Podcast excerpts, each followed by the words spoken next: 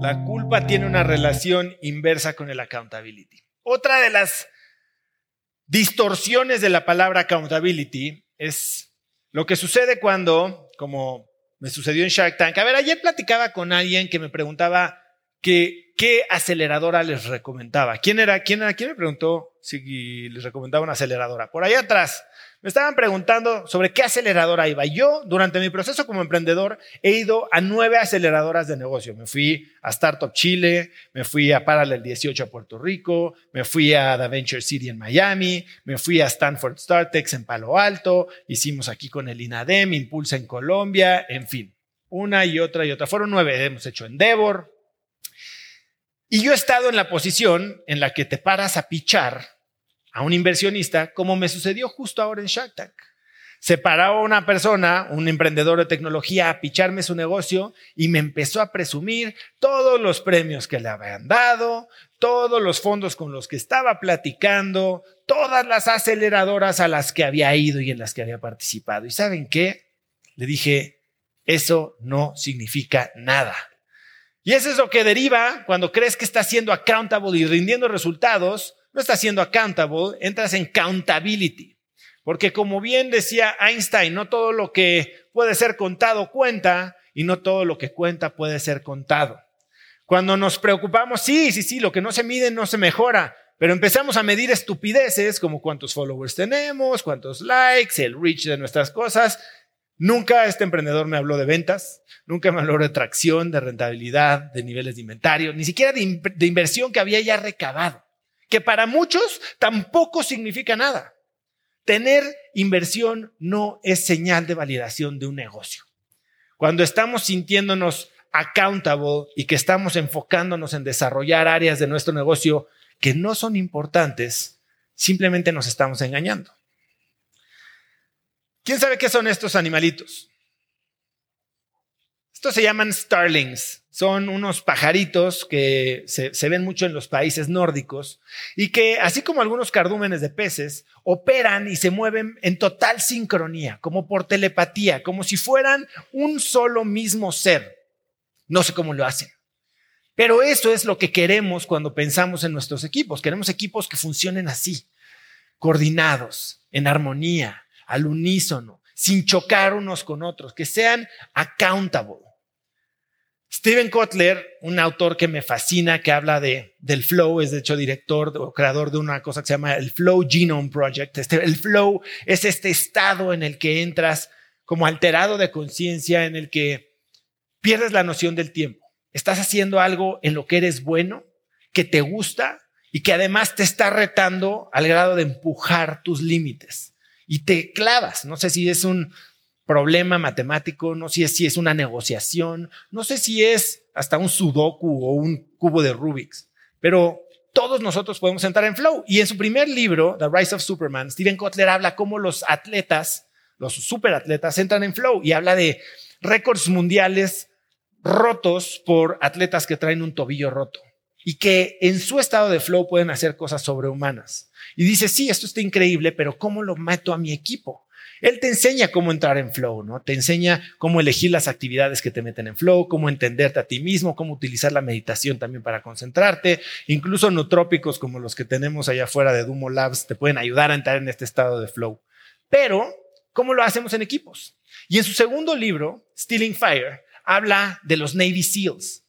Los Navy SEALs, este grupo de élite de la Marina norteamericana, estas personas que entrenan de una forma brutal y son los encargados de hacer o llevar a cabo las misiones más difíciles de, las Fuerzas Armadas gringas.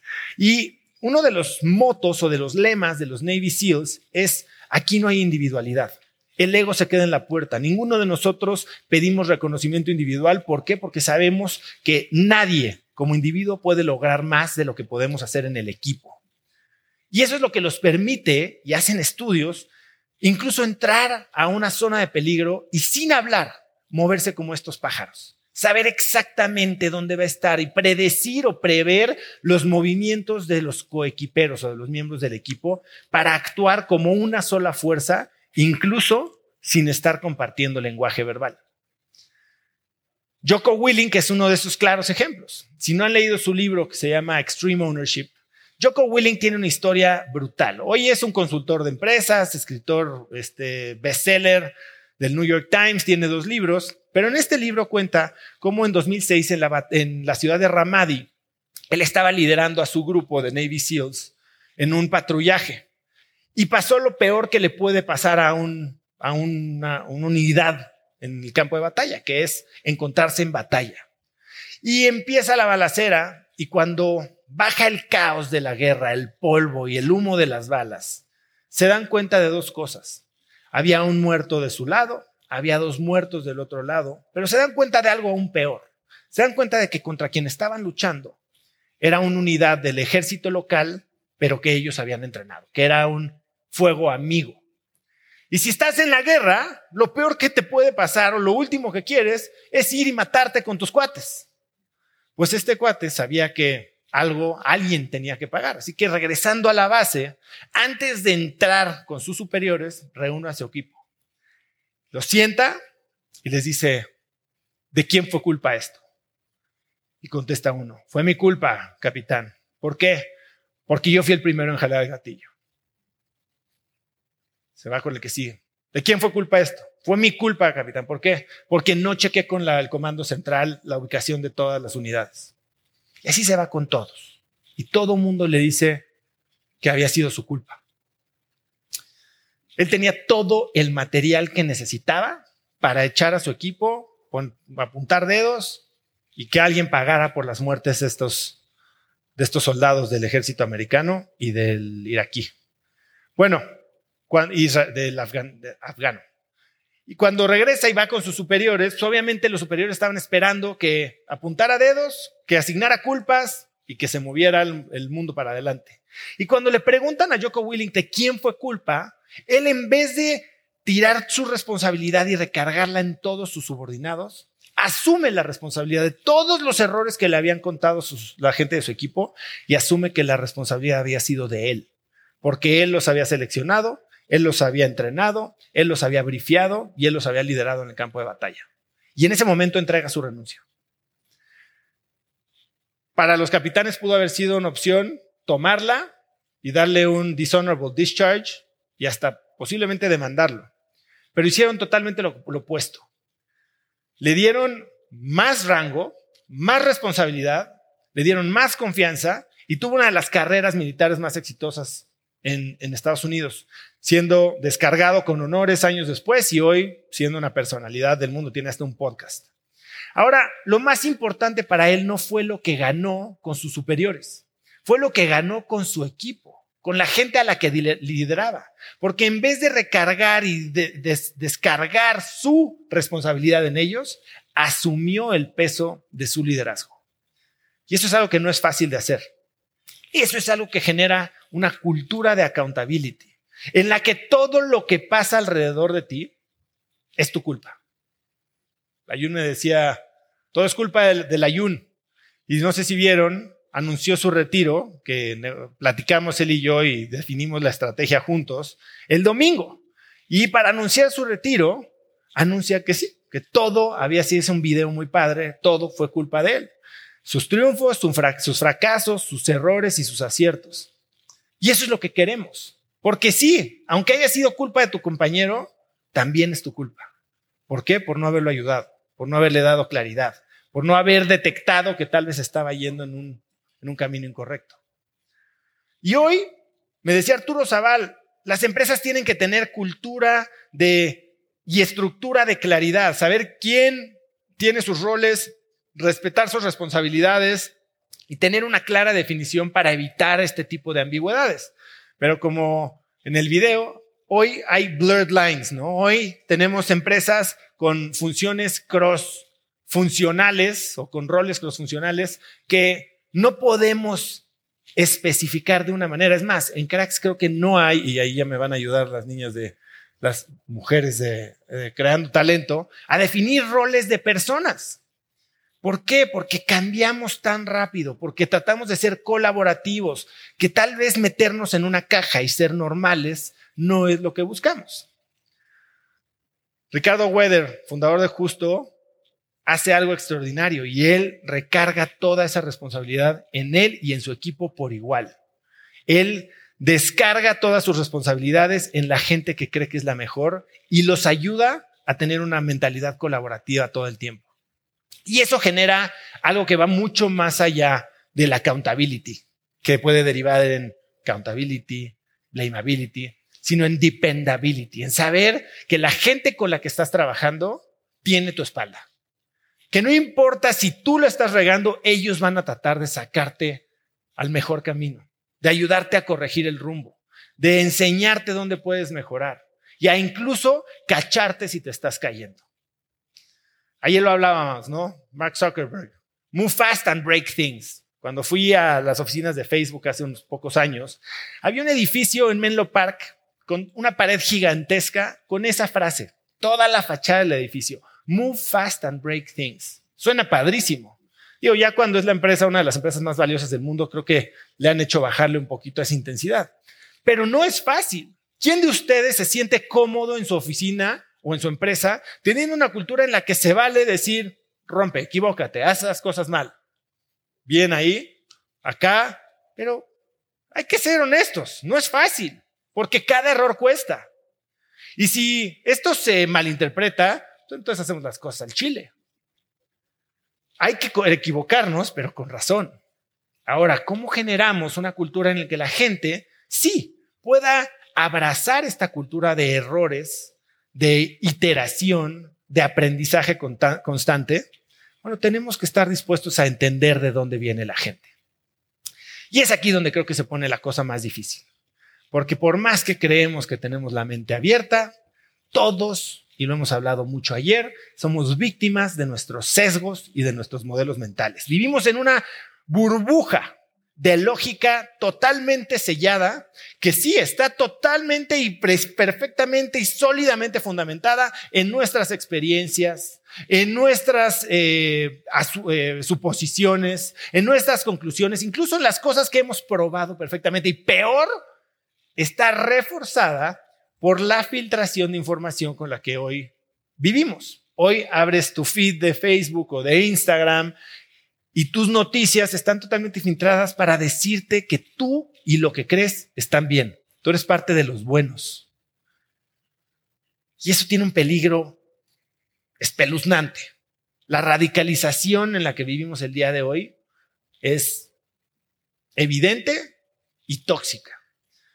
¿Cómo podemos hacer para romper nuestra burbuja de sello lógico? Bueno, tenemos que entender una cosa para empezar, que al lado de nosotros hay un güey que está haciendo cosas brutales, que tiene igual un sistema de creencias, experiencias y suposiciones totalmente probadas y válidas que soportan su manera de pensar. Si hoy entras a una librería, hay un libro que explica la lógica y hasta promueve, bueno, les voy a decir, acabo de tener el episodio con Chovy Landeros hablando de la trata de niños y que a mí me parece algo impensable. Y, me dice que hay gente en Estados Unidos haciendo lobbying para que ser pederasta sea legal. ¿Qué hay del otro? No te estoy pidiendo que lo aceptes, te estoy pidiendo que lo cuestiones, que lo entiendas. No simplemente que lo bloquees y lo niegues, porque si quieres establecer una cultura en la que puedas depender de alguien más, estamos llevando esto a los extremos, ¿no? Y hoy el extremo está más visible que nunca en las noticias y lo abrimos, lo el día de hoy, pero hay cosas mucho más sencillas como visiones políticas. ¿Quién de aquí es cuatroteísta? ¿Por qué no? ¿Cuándo fue la última vez que se sentaron sin juicio a hablar con un chairo? ¿Por qué no? Pues porque están pendejos. Pues, pues, no. Algo, algo están viendo, algo han vivido que tú no. Y si no logras entenderlo, entonces te estás perdiendo de una visión diferente que te puede ayudar a trabajar juntos. A veces no vas a escoger las visiones políticas, preferencias sexuales o religiosas de tu equipo. Y si sientes, puede que estés siendo racista o clasista. Si estás buscando diversidad, entonces vas a tener que colaborar con esas personas que piensan diferente que tú y necesitas entenderlos. Y eso se llama seguridad psicológica. Si quieres generar una cultura de innovación, una cultura de dependability y de accountability, necesitas hacer que la gente alrededor de ti se sienta segura de pensar diferente. Uno de los hombres más inteligentes que yo he conocido es Alejandro Ramírez. Alejandro Ramírez es presidente de Cinépolis, la segunda cadena de cines más grande del mundo. Es obviamente heredero de esta gran fortuna, es un tipo ecuánime, con una total claridad mental, una voz muy bajita y una manera de pensar. Yo creo que su IQ es de los más elevados con los que yo he tenido contacto. Y Alejandro, pues, es esta persona totalmente compuesta que, imagínense, pues, impone, ¿no? Bueno, Alejandro, al liderar a su equipo una vez al año, y hoy Jorge Rosas les puede dar más detalles, porque esta historia, de hecho, me la contó él. Jorge Rosas era eh, director de recursos humanos de Cinépolis. Y me decía que una vez al año Alejandro los invitaba a su casa en Ixtapa. Creo que ya se compró una más bonita en Puntamita. Pero imagínense, vas con Alejandro, que es este tipo súper inteligente, es tu jefe, es el dueño de la compañía, es ultramillonario y te invita a su casa en el acantilado ahí en Punta Ixtapa. Entonces es una experiencia impresionante. Y te sienta en una mesa, alrededor de, la mesa están los ocho C-levels de la compañía y avienta un problema. Explica qué es lo que se va a tratar el día de hoy y se calla. Y entonces todo el mundo empieza a hablar. ¿Cuántos de ustedes, a ver, yo no tengo ni la casa, ni la lana, ni, ni la inteligencia de Alejandro Ramírez, y me cuesta un trabajo, y le puedan preguntar a mi equipo callarme la boca, que bueno. O sea, ¿cuántos de nosotros no sabemos ya la respuesta y somos el jefe? Y entonces, mire, les voy a decir cuál es el problema y les voy a decir cómo se arregla y vayan y frieguenle. O sea, Alejandro hace lo contrario. Alejandro se calla y pasa todo el día escuchando a la gente que lo rodea. Y al final, dice Jorge que con una claridad y como, como si fuera magia, resume todo lo que se habló todo el día, llega a una conclusión, te la recita y además te hace creer que la idea fue tuya. Y me dice, y de esa manera, todos nos atrevemos a decir lo que pensamos, todos sentimos que pusimos nuestra aportación en la solución y todos nos hacemos responsables porque suceda. Entonces, si quieren generar una regla, una cultura de accountability en sus empresas, les voy a compartir dos reglas muy, muy fáciles de, recordar, pero que son básicas. Y ya saben que me encanta a mí hablar de deportes. ¿Alguien aquí es venezolano? Sí, sí tenemos venezolanos. ¿Alguien de aquí les gusta el béisbol? Ok, entonces ¿alguien de aquí sabe quién es este personaje? ¿Los venezolanos que les gusta el béisbol? Agarra, Galarraga. Él es Armando Galarraga, pitcher del equipo de Detroit en el año 2010. ¿Y quién es este personaje que está ahí atrás de bigote? Jim Joyce. Él sí se sabe la historia. Jim Joyce, umpire de primera base en ese mismo partido. ¿Qué sucedió en este partido? Bueno, para los que saben de béisbol, hay algo que es como, como el, lo mejor que puedes hacer como pitcher es tirar lo que se llama un juego perfecto. ¿Saben qué es un juego perfecto? juego perfecto es cero carreras, cero hits, cero errores en nueve entradas. Básicamente, no es solo un trabajo del pitcher, porque puede alguien batear, pero si no se hace un hit, es decir, no llega un jugador a base, entonces sigue en cero. Cero errores, cero hits, cero carreras. Bueno, novena entrada.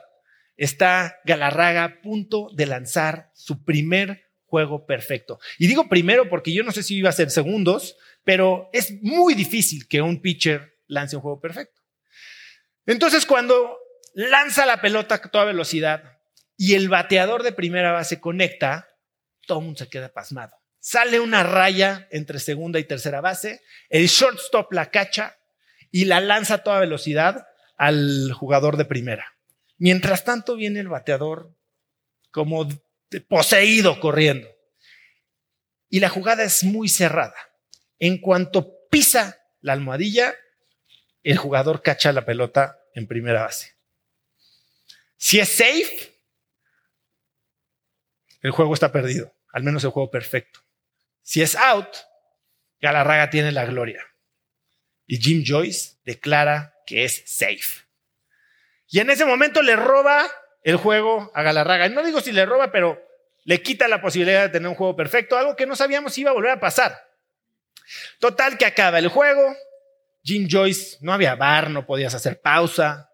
Va a ver la repetición y se da cuenta que la regó, que había sido out y que por su mala percepción le había robado la gloria a un atleta. ¿Qué haces en ese momento? No puedes borrarla ahí con, con liquid y, decir, no, hasta, no lo puedes echar para atrás, no puedes reiniciar el, juego. Esto ya está en las estadísticas.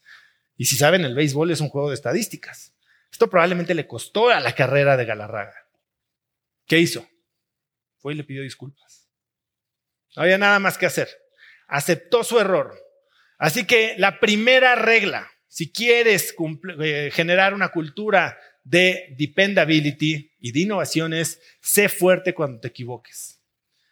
Lo hizo Joko Willink, lo hizo Jim Joyce y muchos de nosotros tenemos la oportunidad de hacerlo todos los días. Segunda regla. Hace poco estaba yo asesorando, y no, no tampoco, a un, a un emprendedor en el sector de transportes. ¿Alguien aquí está en el sector de transportes? Levanten la mano. Perfecto, ahorita se apuntan en transportes para que se junten. Pero bueno, él me decía que uno de sus eh, colaboradores había cometido un error. Este era un colaborador que llevaba mucho tiempo con él, del área administrativa. Y este error le había costado a la compañía 35 mil dólares. Para unos de ustedes será mucho, para otros sea poco, pero es lana. Y me decía, Oso, no sé qué hacer. No sé si correr a esta persona y marcar un precedente de que aquí no vamos a aceptar este tipo de errores o dejarlo tragarme el costo y ni modo. Le dije, mira, la decisión es tuya, pero te quiero hacer una pregunta. Esta persona es alguien en quien confías. Esta es una persona que había trabajado bien para ti.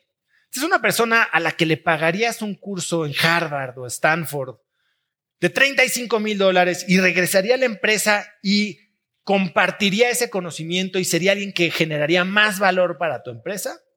Porque si la respuesta es sí, ya se lo pagaste. Si la respuesta es no, escórrelo en este segundo y que todo el mundo se entere. La segunda regla es, reconoce el valor del perdón.